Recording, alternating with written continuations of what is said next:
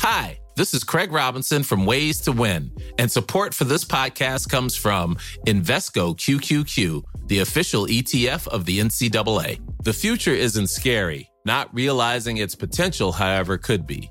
Just like on the recruiting trail, I've seen potential come in many forms as a coach. Learn more at Invesco.com slash QQQ. Let's rethink possibility. Invesco Distributors, Inc.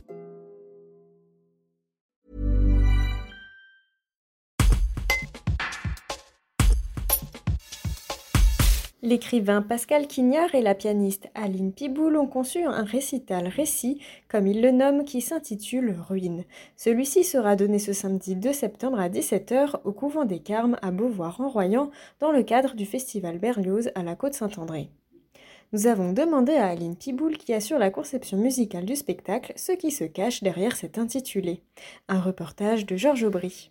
Ça fait plusieurs, euh, années que, je travaille avec Pascal Quignard. En fait, euh, nous avons créé notre premier projet il y a déjà trois ans à Saint-Michel euh, de Montaigne et c'était ce, récital qu'on avait joué avec Pascal au Festival Berlioz il y a deux ans. C'était Boutesse ou le désir de se jeter à l'eau. Euh, qui euh, traitait, enfin qui, était issu en fait d'un livre déjà écrit, déjà publié de, Pascal, euh, qui s'appelait Boutesse, et donc qui était l'histoire de, l'argonaute qui se jette à l'eau pour rejoindre les sirènes et donc qui vit sa vie avec passion, qui choisit de, quitter le groupe, voilà, qui est dans la transgression. Et donc c'était un, livre et donc un récit récital vraiment sur la musique, sur ce que provoque la musique. Comme euh, deuxième projet, nous avons décidé de, travailler sur le sujet, sur la thématique des ruines.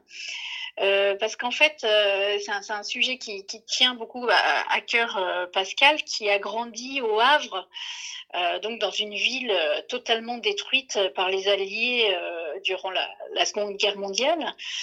Et donc, voilà, il a écrit sur cette thématique, sur le fait de, de grandir dans une ville en ruine, de, sur le fait de se sentir orphelin euh, de quelque chose qu'on n'a finalement jamais connu.